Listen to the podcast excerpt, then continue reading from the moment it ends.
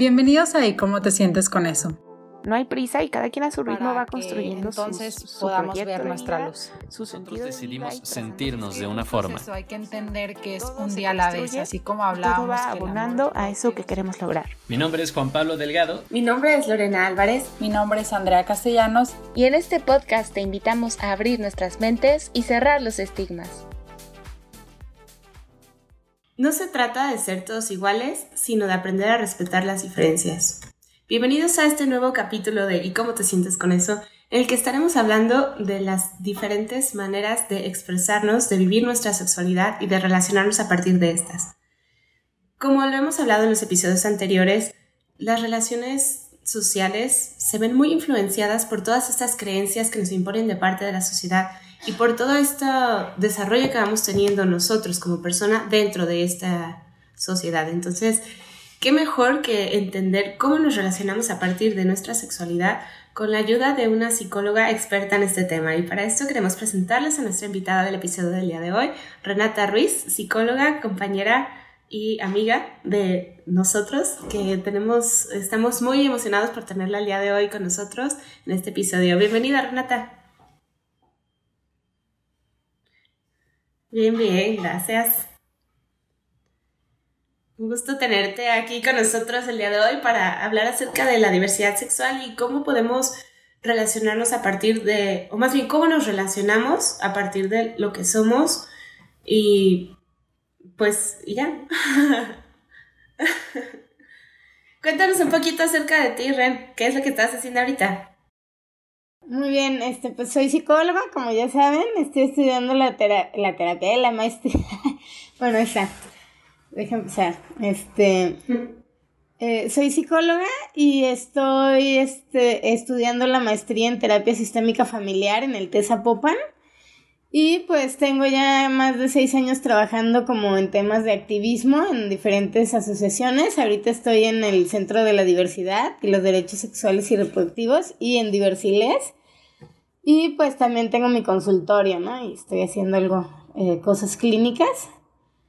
Pero pues en general mi pasión es eh, el tema de la diversidad sexual, ¿no? La razón por la que estudié. Así, de plano, eres la persona indicada que, que le da el clavo al tema de hoy, justamente, se podría decir. Claro, excelente. Pues estoy segura de que abordaremos de manera excelente este tema gracias a ti, a tu ayuda y a lo que nos puedas como aclarar acerca de este tema porque pues según lo que hemos visto en redes sociales y también nuestras experiencias cercanas con, más bien nuestras experiencias con las personas cercanas, creo que hay muchísimas dudas acerca de este tema.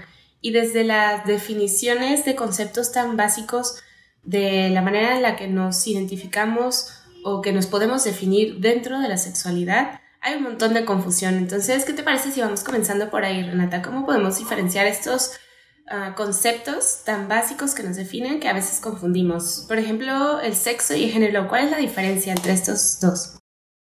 Ok, eh, es una excelente pregunta y muy importante, ¿no? Que mucha gente se revuelve mucho.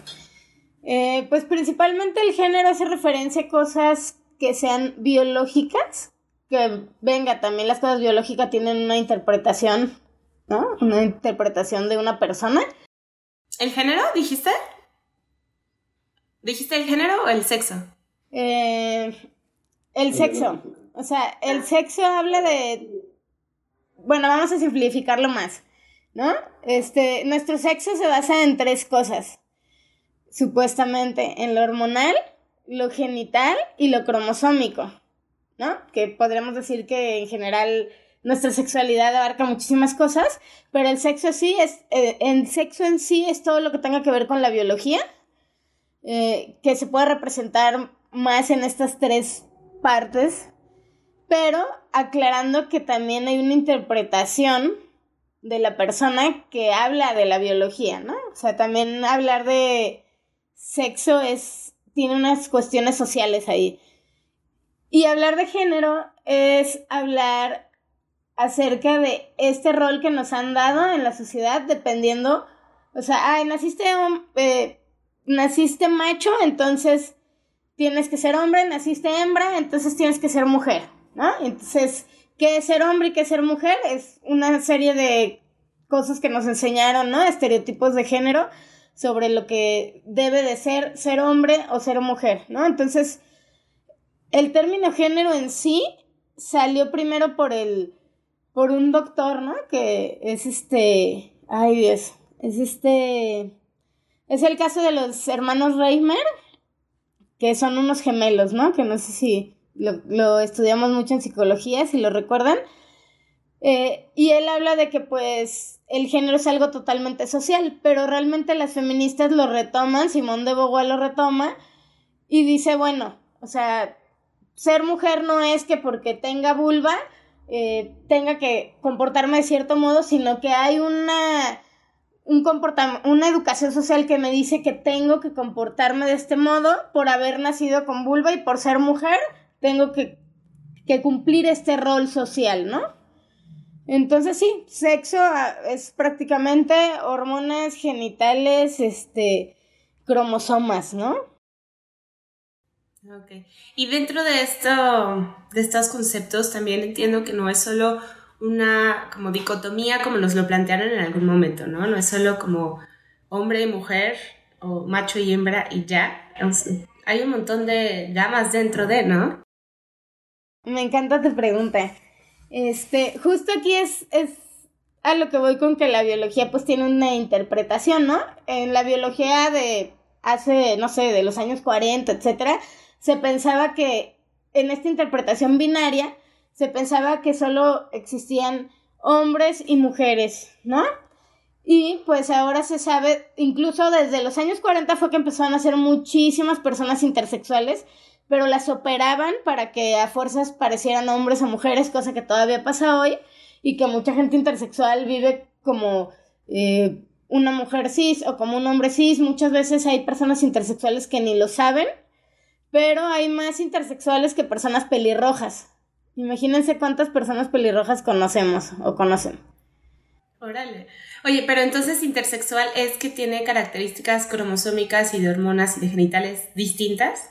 Ahí, ahí está lo, lo sabroso de esto, ¿no? Que todos tenemos estas tres características que a veces pueden variar, ¿no? O sea, nuestros eh, genitales pueden ser masculinos, nuestros cromosomas pueden ser femeninos, por ejemplo, o viceversa, o hay cromosomas más variados, hay XXX, XXY, o sea, hay cromosomas de 3 en vez de 2 y que son personas intersexuales por puro cromosoma, pero hay personas que a lo mejor tienen eh, genital masculino y sus hormonas femeninas son mucho más fuertes. O sea, hay muchos tipos de personas intersexuales. ¿Por qué? Porque no todos podemos caber en que vamos a ser, no sé, eh, un hombre peludo con un eh, miembro enorme y, y las mujeres súper femeninas. No, o sea, eso no existe, ¿no? Hay una revoltura y cambiamos también, ¿no? O sea, también somos seres que nuestra sexualidad va cambiando, este, pues en las diferentes etapas de nuestra vida. Y ahí también muchas personas intersexuales no se dan cuenta que son intersexuales hasta que llegan a la adolescencia, ¿no? O sea, este, les dicen, eres mujer, llegan a la adolescencia, sus hormonas masculinas empiezan a hacer efecto y les empieza a crecer el clítoris, eh, les empieza a salir un poco de vello, cosas así, entonces eh, no realmente eran personas intersexuales y no se habían dado cuenta hasta la adolescencia, ¿no? O sea, hay gente que se da cuenta hasta que le hacen algún estudio médico porque tiene alguna otra cosa, una lesión en un, no, no sé, como el militar que tuvo una lesión en Vietnam y cuando le hacen estudios resulta que tiene ovarios, ¿no? Que tiene su pene normal y sus, eh, sus testículos, pero tiene sus ovarios adentro, ¿no? Entonces, eh, la, ahora sí que la diversidad sexual no nomás es en género, es biológicamente y... Oye, y qué importante saber desde esta parte biológica también, porque hay muchos comentarios en la sociedad cuando critican esta diversidad sexual, de decir, es que no es natural. Bueno, ¿cómo que no es natural si es parte de nuestro cuerpo, parte de nuestra vida y algunas personas incluso nacen con ese tipo de características? Entonces, creo que desde esta perspectiva de saber que desde la biología hay un montón de opciones, nos puede abrir la mente a que no es solo esta dicotomía, esta, estas opciones como binarias de una cosa o la otra, sino que hay un montón en medio de todo esto. se nos rompe el cerebro, ¿no? Y por eso muchos no cabemos en esa norma, en esa normatividad. también es común que algunas personas trans eh, se den cuenta que son intersexuales ya que hicieron su transición, o sea, ya son una persona trans, pero en eso les dicen su mamá su papá, ay, es que en realidad naciste de este modo, y entonces descubren que eran una persona intersexual y que a lo mejor decidieron cortarles o, o depende, ¿no? Si tienes eh, tu tejido eréctil es más de 2 centímetros y cacho, te hacen hombre, y si tu tejido eréctil es menos de 2 centímetros y cacho, te hacen mujer, ¿no? Es una barbaridad así. Entonces, cuando la gente crece y como que las cosas no le concuerdan, a veces no nada más es somos seres biopsicosociales, ¿no? Totalmente. Entonces, a final de cuentas, hay gente que también tiene circunstancias, este, eh, biológicas que hacen que, pues sí, que, que, que sean seres que no quepan dentro de las normatividades de la heterosexualidad obligatoria, ¿no? Eso, es que pareciera que a veces termina siendo obligatorio o impuesto pero a veces también se da desde el desconocimiento, de no saber que hay otras opciones. Y bueno, dices ahorita lo biopsicosocial, entonces creamos que lo bio es el sexo, lo social es el género y lo psico entonces en dónde entra. Ahora sí que, eh, digo, qué buena pregunta, ¿eh? Este, ahora sí que es la parte más importante de toda sexualidad, ¿no? Que nuestra mente esté sana. Y pues a veces estas contradicciones entre lo social y quienes somos, pues pueden causar incomodidad emocional, mental, o al revés, ¿no? A veces estar feliz y contentes y contentas y contentos con las personas que somos, pues nos hace tener mejor salud emocional, ¿no? Y relacional, mental, laboral. Claro. Y tengo entendido que también en esta parte entra la identidad sexual, la preferencia o la orientación sexual. ¿Cómo definirías tú estos conceptos para ayudarles a los que nos escuchan a diferenciar este, estos que tanto nos generan confusión a veces? Ok, yo creo que primero vamos a empezar desde diversidad, ¿no? Este, diversidad abarca todo. O sea, diversidad simplemente así como había dicho Alfred Kinsey hace muchísimos, muchísimos años, eh, somos, o sea, él, él veía las abejas y decía, mira, o sea, cada abeja tiene una sexualidad diferente, todas son distintas, todas, o sea, todas las personas existe la diversidad, ¿no? Incluye incluso a las personas heterosexuales. Mucha gente no sabe eso, pero cuando hablas de diversidad sexual, se podría tomar en cuenta la heterosexualidad también. Cuando no se, cuando se quiere hablar de, de otra cosa que no incluye la heterosexualidad, podría hablarse de disidencias sexuales, ¿no? Ya hablar de disidencias sexuales es hablar de todas esas sexualidades que salen de la norma o de lo que ha sido históricamente eh, la creencia de la norma, ¿no? Hasta cierto punto. Entonces eh, ya, ya se hablaría de disidencia sexual, pero diversidad abarca que pues existe diversidad sexual en todos, incluso entre las personas heterosexuales hay diversidad y etcétera, ¿no? Claro, pues es que cada quien nos relacionamos distinto desde nuestra sexualidad y que no es solo desde lo genital, sino desde toda nuestra sexualidad y eso nos hace diversos, incluso a los heterosexuales, ¿no? incluso personas con discapacidad, personas con gustos distintos, o sea, diversidad abarca que pues, la sexualidad es diversa, ¿no? Y pues sí. Que es otro tema del que nadie quiere hablar, ¿no? De, de la sexualidad este, con personas que tienen alguna discapacidad o algo. También es un tema que dejamos de lado. Y entonces, dentro de esta diversidad sexual, ¿Cómo definiríamos la diferencia entre identidad sexual y preferencia sexual? Ok, primero vamos a diferenciar entre orientación y preferencia, ¿no? Ah, ok, pensé que era lo mismo. es un dilema, es una cuestión de posturas. Eh, es una cuestión de posturas, ¿por qué? Porque habemos personas que creemos que la sexualidad va cambiando y no es fija y eh, como los estudios de, igual Alfred Kinsey pensaba eso, eso, ¿no? De que en sus estudios descubrió que la mayoría de las personas eh, que se nombraban heterosexuales o homosexuales habían tenido otras experiencias que disfrutaban y que no era poca la gente que era totalmente heterosexual o totalmente homosexual, entonces ese tipo de creencia dicen, bueno, soy preferentemente homosexual o soy preferentemente heterosexual. Y la orientación habla de algo más fijo, ¿no? Como mi orientación, pues es ser bisexual.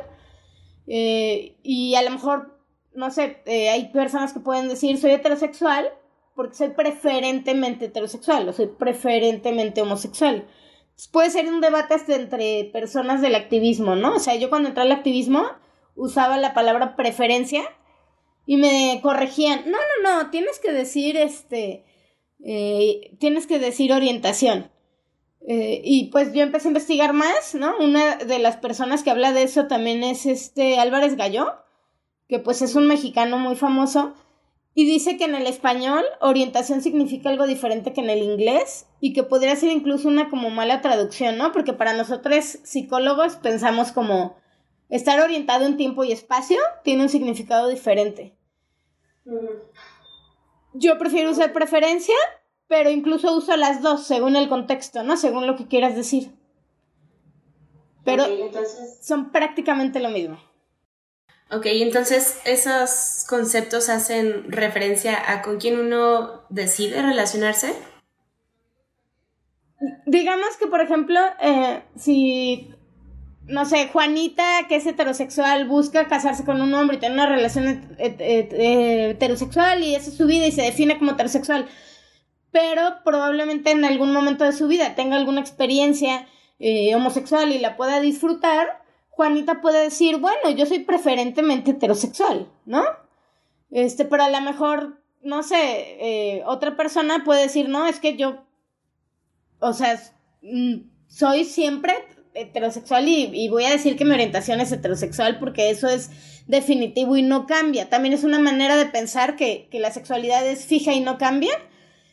Y hay otras personas que pensamos que esto puede variar y que es más diverso y que hay personas que se definen homosexuales o heterosexuales, pero que son preferentemente porque igual pueden disfrutar otro tipo de actividades, en o sea, otro tipo de relaciones eróticas o, o sentimentales, aunque no sea lo que prefieren o lo que están buscando.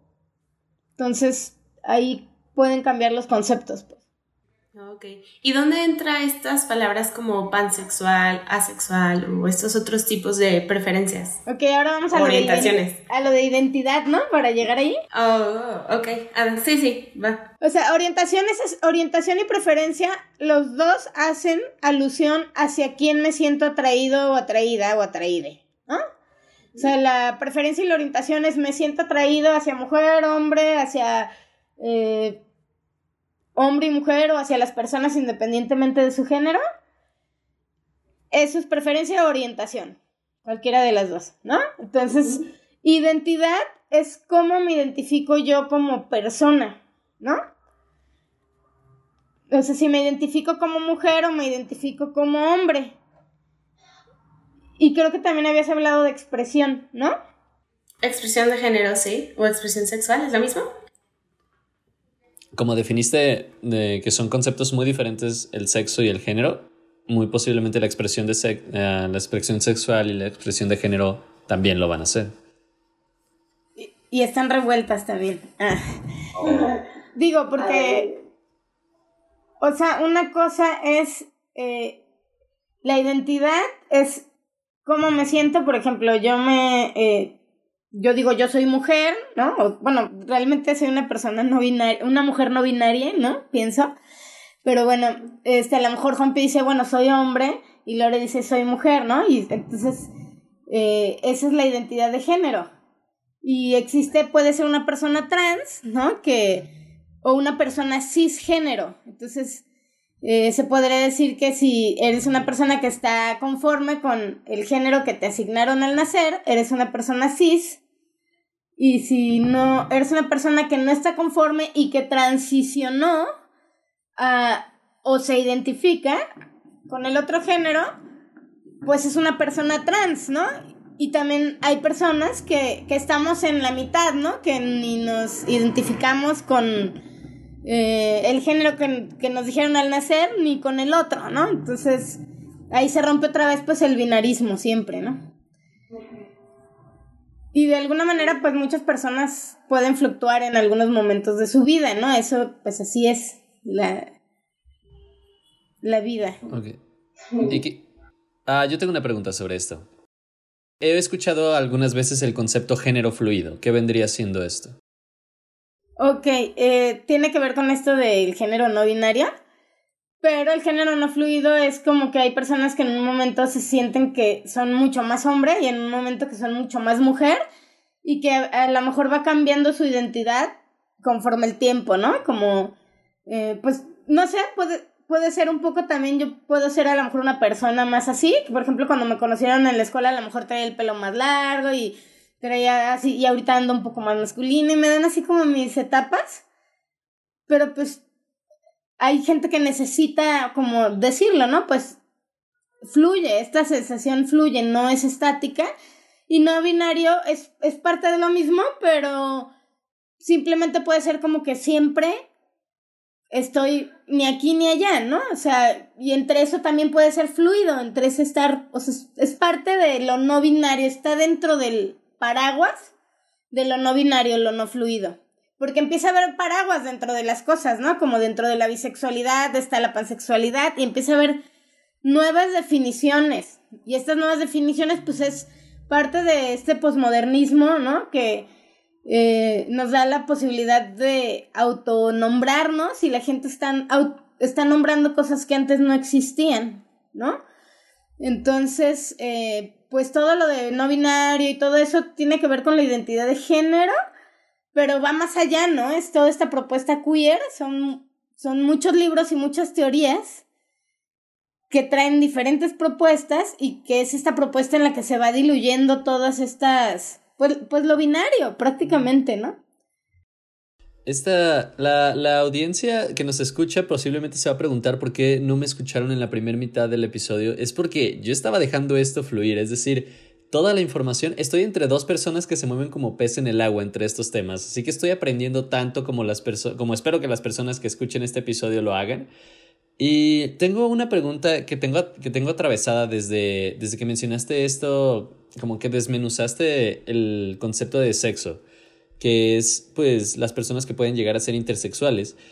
Estas personas podrían darse de topes o podrían eh, podrían entrar en un conflicto enorme en el momento en el que se dan cuenta de muchísimas cosas, en el momento en el que se dan cuenta de que uh, como el por qué de prefieren ciertas cosas, que está desde su biología.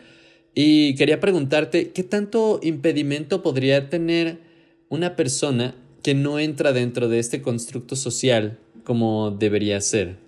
Es decir, como este, ajá, como este constructo social que, que se le ha impuesto digamos que por una parte las personas intersexuales, intersexuales tienen esta cuestión biológica en la que no entran dentro de las normas de lo que dice que debería de ser la biología. Entonces es una cuestión del cuerpo. O sea, y hay una... Eh, es una cuestión de mi cuerpo es algo biológico mío, mío, mío, pero ahora lo tengo que contrastar con lo que la sociedad dice y, y los doctores escogen por mí y entonces son una serie de cosas todo, todo tiene esa parte social, ¿no? Y también es como me identifico en cuanto a mi género cuando mi biología es diversa, ¿no? Porque hay personas intersexuales que son mujeres heterosexuales súper femeninas y hay eh, hombres intersexuales que son hombres eh, gays o hombres, o sea, no tiene nada que ver, por eso son cosas diferentes el sexo y el género y la identidad y la preferencia. Si una persona intersexual puede ser bisexual, heterosexual, homosexual, femenina o masculina. Y igual hay personas trans que son hombres gays, o mujeres trans que son mujeres bisexuales o pansexuales, o sea, es la, la variedad de lo, la diferencia entre algo biológico y el comportamiento como del género puede ser tan variado que no hay reglas en sí, esa es la cuestión, ¿no? Y hay gente que estamos atravesados, o sea, estamos atravesados por todas las cosas, todas las personas, seamos heterosexuales o no, ¿no? O sea, todos tenemos una preferencia, una identidad, una expresión. Y, y la identidad pues también es algo cultural, social, o sea, es, es complicado, pues tenemos que adaptar nuestra persona a la identidad social, ¿no? De algún modo. O sea, por ejemplo, yo como persona no binaria, ahora me nombro así porque me he dado cuenta que la gente me lee de distintos modos. La gente no me lee como a otras mujeres, o les cuesta trabajo leerme, o piensan que soy hombre algunos, piensan que soy mujer, no, o sea, les vuelas la cabeza a la gente. ¿Y con qué, con qué pronombres prefieres que te nombren? Pues estoy acostumbrada a Renata, pero igual hay gente que me dice Ren. Eh, hay amistades que sí me dicen ella, eh, pero prefiero también, no sé, como, como mi conflicto no es conmigo, sino como cómo me ven de afuera hacia mí, a mí me da igual, ¿no? Igual si entro a veces al súper o algo y me dicen joven, a mí me da igual. O sea, yo les contesto igual y todo y a veces ya me escuchan la voz y se sacan de onda y entonces hay como... Pero de chica sí me causaba mucho conflicto, pero porque era como, yo soy como yo soy, pero la sociedad siempre está atrás de ti. Esa es la cuestión. Que dicen, ¿por qué tienes que levantar una bandera? ¿Por qué tienes que hablar de esto? ¿Por qué te tienes que pelear? Y es como, imagínate que toda la vida te están diciendo que lo que estás haciendo no es normal, que está mal, que entonces tienes que construir tu identidad a partir de esas reglas sociales y luchar contra esas reglas a veces, ¿no? Claro, es que yo creo que, fácil sería si no tuviéramos que dar explicaciones y simplemente fuéramos, porque al final de lo que hablamos en todo este capítulo es de maneras de ser, de maneras de relacionarnos que es necesario nombrarlas para definir lo que existe, porque hace rato también decías, estamos ahorita nombrando con el posmodernismo cosas que antes no existían. yo pienso, bueno, tal vez siempre han existido, pero antes no se, no se nombraban. Y el nombrarlo ahorita es súper importante para que podamos ser más libremente, ¿sí? Porque ¿qué, ¿qué explicaciones deberíamos andar dando de con quién prefiero salir, con quién prefiero relacionarme, cuando lo importante es ser y dejar ser, como bien dicen, una frase muy cliché, pero... Fíjate que aquí en esto, en lo que estoy haciendo de mi maestría, este, el, el mero mero de la maestría, este, ay, Dios, tengo tantos Raúles en mi vida. Raúl Medina, el doctor Raúl Medina, eh, habla de algo que me parece muy interesante que yo estoy aplicando aquí en la diversidad porque pues el estudio es sobre las familias y el pensamiento y modo de pensar, ¿no? Entonces, en esta epistemología moderna, posmoderna, premoderna, él plantea que en México y en Latinoamérica vivimos en, en ciudades en las que estamos revueltos. O sea, no estamos como en Montreal, que toda la gente tiene un pensamiento posmoderno.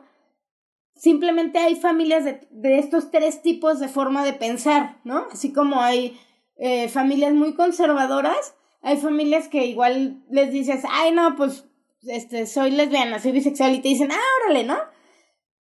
Pues, digo, Guadalajara es muy conservador, pero hay familias mucho más conservadoras. Y hay familias más o menos, ¿no? Hay familias que, que, ay, les va a costar trabajo, a lo mejor como mi familia, y poco a poco pueden llegar a un proceso de aceptación, ¿no? Que pueden ser las familias como modernas. Eh, que les rompe su estructura de la heterosexualidad y que la expectativa que tenían de que te casaras y todo, pero pues te acaban aceptando y todo ese rollo, ¿no? Pero hay familias premodernas que simplemente te corren, ¿no? O sea, tengo muchas amistades, eh, sobre todo hijos de algunas eh, religiones como de testigos de Jehová o cosas así, que simplemente no vuelven a saber de su familia en su vida. O sea, hay 40 y creo que en 2019 ya hizo una encuesta que decía que como el 46% de la gente de, eh, de la diversidad no tenía relación con su familia. Es demasiada gente, o sea, es casi la mitad de las personas, ¿no? Entonces estamos en una ciudad donde hay que tomar en cuenta que la historia de cada quien, así por ejemplo como terapeutas, la historia de cada quien es muy particular, ¿no? Su, su historia de familiar, de las creencias de sus familias y de lo que atraviesan es muy diferente. Igual, si vas a pedir trabajo en una empresa, como te pueden abrir las manos abiertas, te pueden discriminar y nunca sabes porque vivimos en esta ciudad que hay un poquito de todo, pues, ¿no? Sí, y yo creo que eso nos termina limitando al final en el ser, en el relacionarnos y eso eventualmente termina afectando nuestra salud mental, ¿no? ¿Cómo? No te entiendo. O sea, que los límites que pone la sociedad y estas ideas de las normas, de lo cuadrado, de cómo debería ser, entre comillas, alguien cómo debería expresarse, termina limitándonos tanto que impacta nuestra salud mental y de alguna u otra manera puede ir generando, mm, pues no sé, trastornos o síntomas que afectan nuestro bienestar diario. Pues en esa misma diversidad, este, lo, o sea, lo que sí es real es que se vive alguna violencia sistémica, estructural, durante mucho tiempo y cada persona reacciona de diferente manera según su personalidad, según su contexto, según su familia y según las herramientas que tenemos, ¿no? Si tenemos pues herramientas protectoras, si no las tenemos. Entonces, eh, eso es lo interesante, ¿no? Que sí mucha gente eh, puede tener muchos problemas emocionales y mentales a causa de, de estas circunstancias de hasta con uno mismo, ¿no? Puede ser con uno mismo o pueden ser sociales, ¿no? Eh, pues sí, toda la discriminación como afecta a todas las personas de todos tipos en esa desigualdad sistémica, ¿no? En esa desigualdad que a veces no es muy visible, pero que ahí está todo el tiempo, ¿no? O sea, y aquí está esto del pensamiento, ¿no? Mucha gente en pensamiento postmoderno piensa que vivimos en, en Montreal y que aquí no pasa nada y no se dan cuenta que matan mujeres trans todo el tiempo, que los centros de conversión donde mandan a la gente para eh, cambiarle su sexualidad, psicólogos que cobran carísimo, como, pues no quiero decir nombres, pero ahí hay muchas personas. El gusto me asusté un poco. Sí, dije, no, mejor no. Hay muchos, hay muchas cosas que siguen pasando, pues, ¿no? Y que son pues violentas, pero también hay gente que ya puede vivir con su pareja y adoptar, entonces están pasando muchas cosas este simultáneamente, ¿no? Se está abriendo el tema, pues. Y es que realmente es un tema, como dices, que se está abriendo como muy recientemente y lamentablemente desde la psicología yo creo que vamos un poco atrasados en esto, porque en sí, si nos ponemos a revisar históricamente desde nuestro actuar como psicólogos, la homosexualidad dejó de considerarse un trastorno mental apenas hace como 30 años, o sea, apenas en los 90 dejó de considerar, ajá, en el 91 dejó de considerarse como un trastorno mental y nos toca mucho también a nosotros como psicólogos ir modificando, ir cuestionando por qué nos quedamos con una norma que se impone como sociedad y desde nosotros mismos como patologizamos estas otras maneras de ser, de existir y de relacionarnos. Y, y ahí está lo grave, que esto sigue existiendo. O sea, esto en Guadalajara hasta cierto punto es legal porque no ha pasado una ley como en Ciudad de México que diga explícitamente que está prohibido.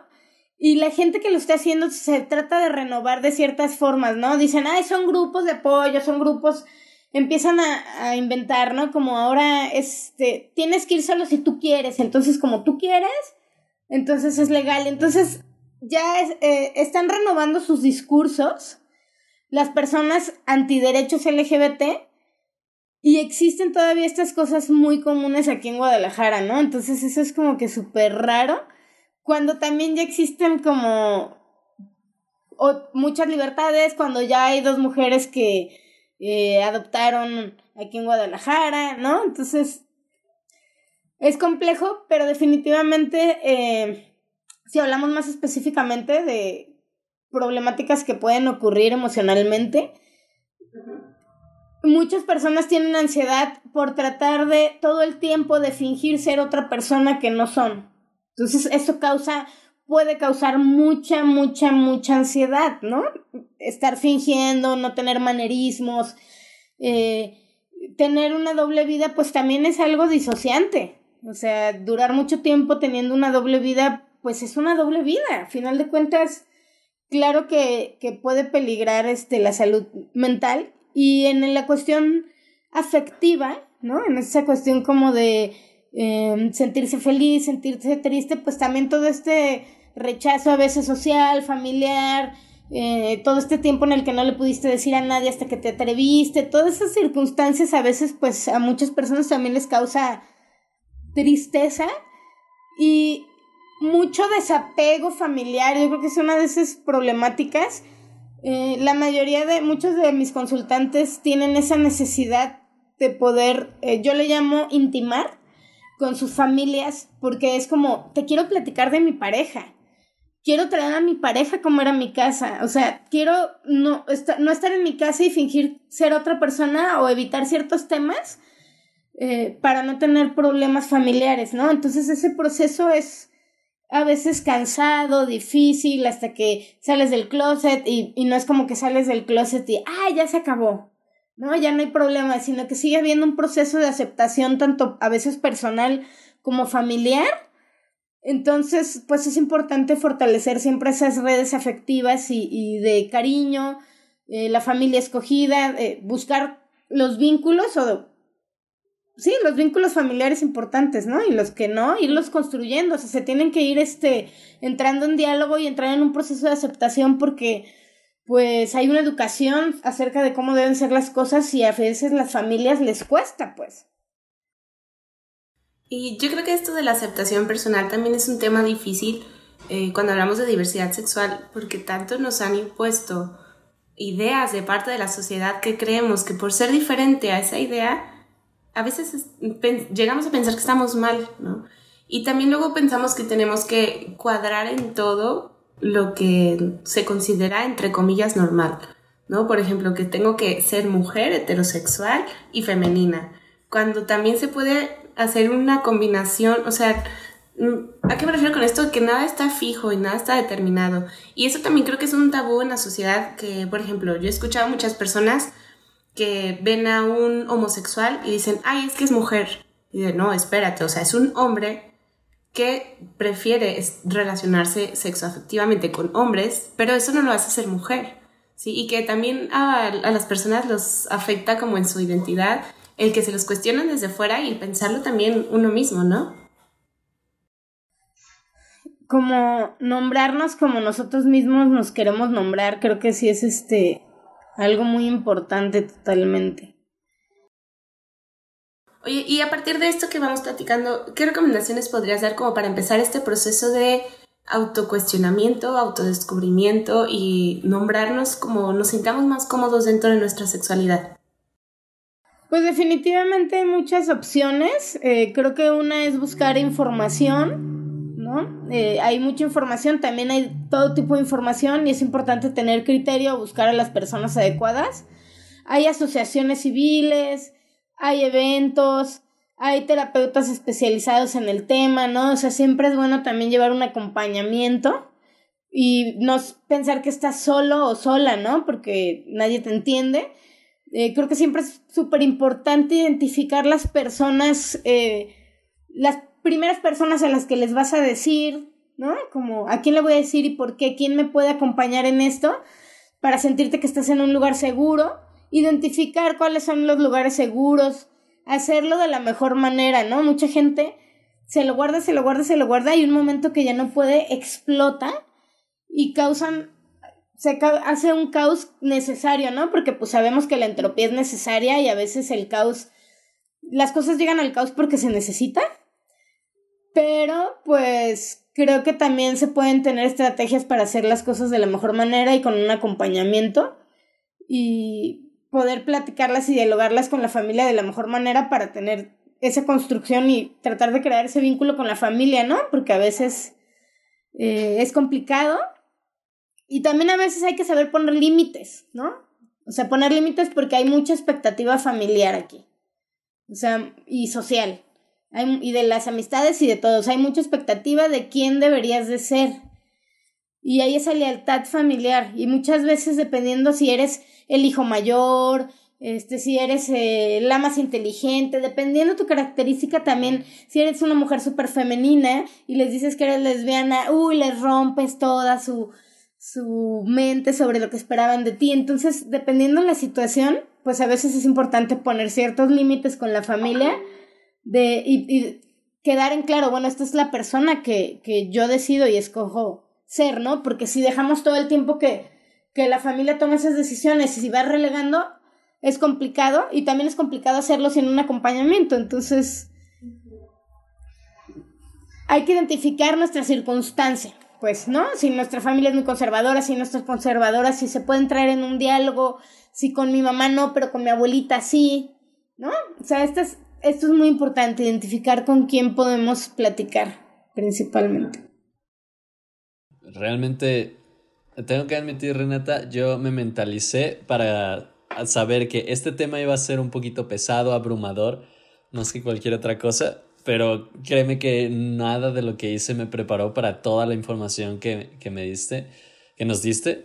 Está increíble. Se, se nota que eres experta y te apasiona. Y eso es lo más importante, que te apasiona muchísimo este tema e investigas y realmente lo haces en pro de, ¿cómo llamarlo? Pues en pro de las personas que más lo necesitan en este aspecto. Mucho de lo que mencionamos aquí me recordó a, el episodio que hicimos en este mismo podcast, me parece que hace ah, dos episodios anteriores acerca de la presión social. Si les interesa este tema, ah, ahí hablamos un poquito de la presión social, pero en este episodio me parece que hablamos acerca de como las consecuencias de un grupo al que más le afecta exactamente este aspecto. Y, y ya, perdón, es que está muy fuerte. está muy fuerte este tema. Me, me. Perdón, me dio muchos golpes de realidad.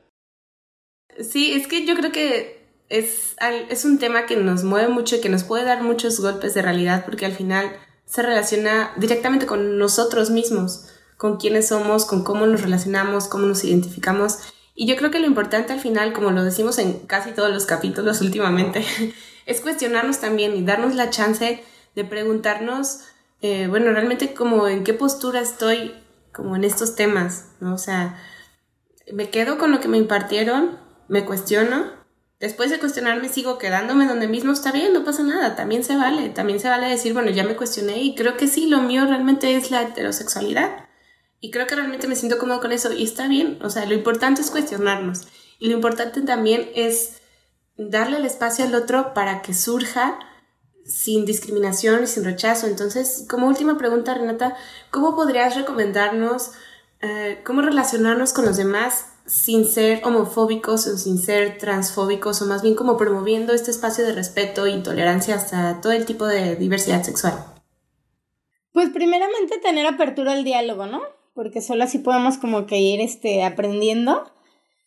Y segundo, pues sí investigar un poco, ¿no? Sobre todo si nos gusta hablar del tema, ¿no? Si somos de los que en Facebook, ay, quiero dar mi opinión del tema, creo que sí es súper importante preguntar y también acercarnos a las personas que les atraviesa el tema, ¿no? O sea, por ejemplo, hay gente que dice, es que no sé si, si decirle hombre, si decirle mujer, oye, pues acércate y pregúntale, di, la verdad soy ignorante y quiero saber cómo te gustaría que te nombren, ¿no? O, o o no entiendo cuál es la diferencia entre transgénero y transexual, ¿me podrías decir? O sea, hay mucha gente dispuesta y abierta a platicar y también hay lugares a donde te puedes acercar a aprender, ¿no? Desgraciadamente la mayoría de la gente le preocupa hasta que es un familiar o alguien muy cercano, hasta que es uno mismo o una misma, ¿no? Entonces, eh, creo que sí, también como profesionistas es como súper importante saber mínimo los términos básicos, las definiciones, ¿no? O sea,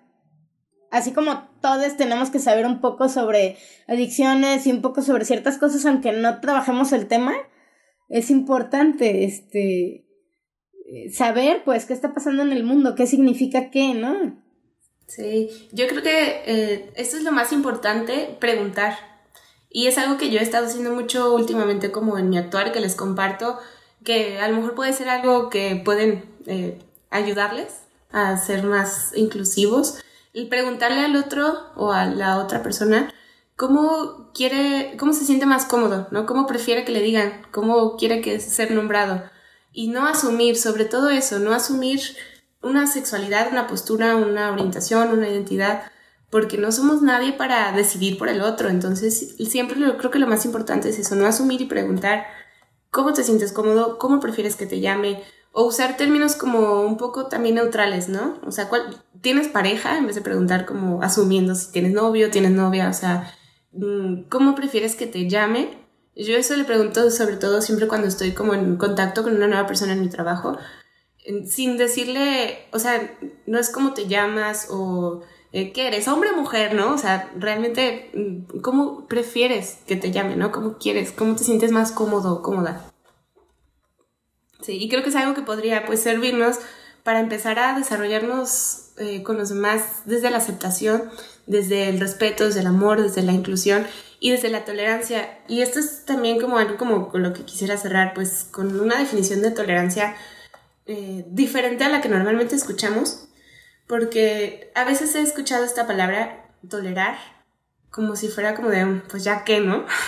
como si fuera con una connotación negativa de decir, bueno, mm, es distinto lo que yo creo, pero lo tolero y ya está. Pero yo creo que tiene una definición distinta y esto me cayó el 20 cuando fui al Museo de Memoria y Tolerancia en Ciudad de México. No sé si han ido ustedes ahí.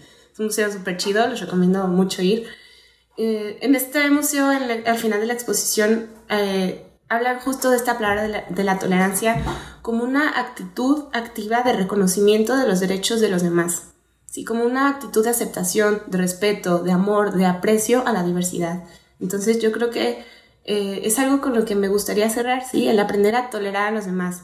No como desde una connotación negativa de, ya que existe, si eres diferente, ya que, sino más bien un, qué chido, te aprecio, te acepto, te respeto como eres y qué rico es la diversidad, ¿no? Qué rico es que seamos todos distintos, que no quepamos en estas etiquetas que no nos tienen que definir, que no caigamos en la necesidad de la dicotomía, de una cosa o la otra, sino que podemos crear un montón de combinaciones con lo que nosotros nos sintamos a gusto, cómodos o cómodas, nombrándonos para ser y estar más felices.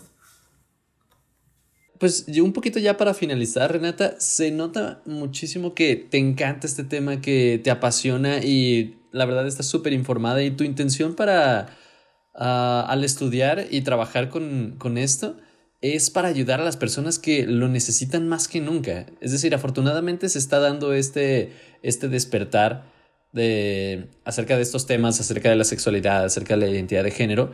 Ah, desafortunadamente en México es un poquito a paso de tortuga, pero ahí vamos y esperemos que, que vaya siendo un poquito más acelerado pronto. Y gracias a personas como tú que se dedican a, esta, a este activismo, estoy seguro de que lo vamos a lograr. Y pensando, eh, pensando en ti, pensando como en esta, en este profesionista que eres, ¿dónde te podemos encontrar? ¿Cómo te pueden contactar? Muy bien, este, estoy en el consultorio, es donde estoy, este, ay, ya, perdón, déjalo decir.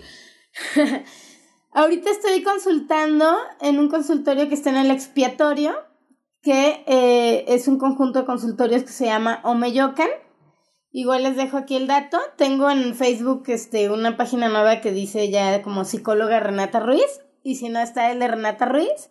Y para todo lo de diversidad sexual, estamos, este, ahorita la página que estamos usando es la de Diversiles. Es como, como Diver de diversidad, Diversiles con doble S. Y estamos en Instagram, en Facebook y en Twitter. Y pues ahí cualquier cosa relacionada con la diversidad sexual ahí estamos. Y para consulta, pues me pueden buscar en el, en el Facebook y así. Cualquier cosa también de deporte y psicología del deporte con género, también me pueden buscar en Psique Skate. Ok, pues muchas gracias Renata. También ustedes a los que nos escuchan ya saben que nos pueden encontrar en Facebook y en Instagram, arroba y cómo te sientes con eso. En Twitter estamos también, arroba y cómo te sientes guion bajo. Eh, gracias por estar con nosotros el día de hoy, Renata. Aprendimos muchísimo, incluso hasta yo que considero que sé un poco de acerca de estos temas y me encanta también. Siempre se aprende más. Entonces, gracias por estar con nosotros.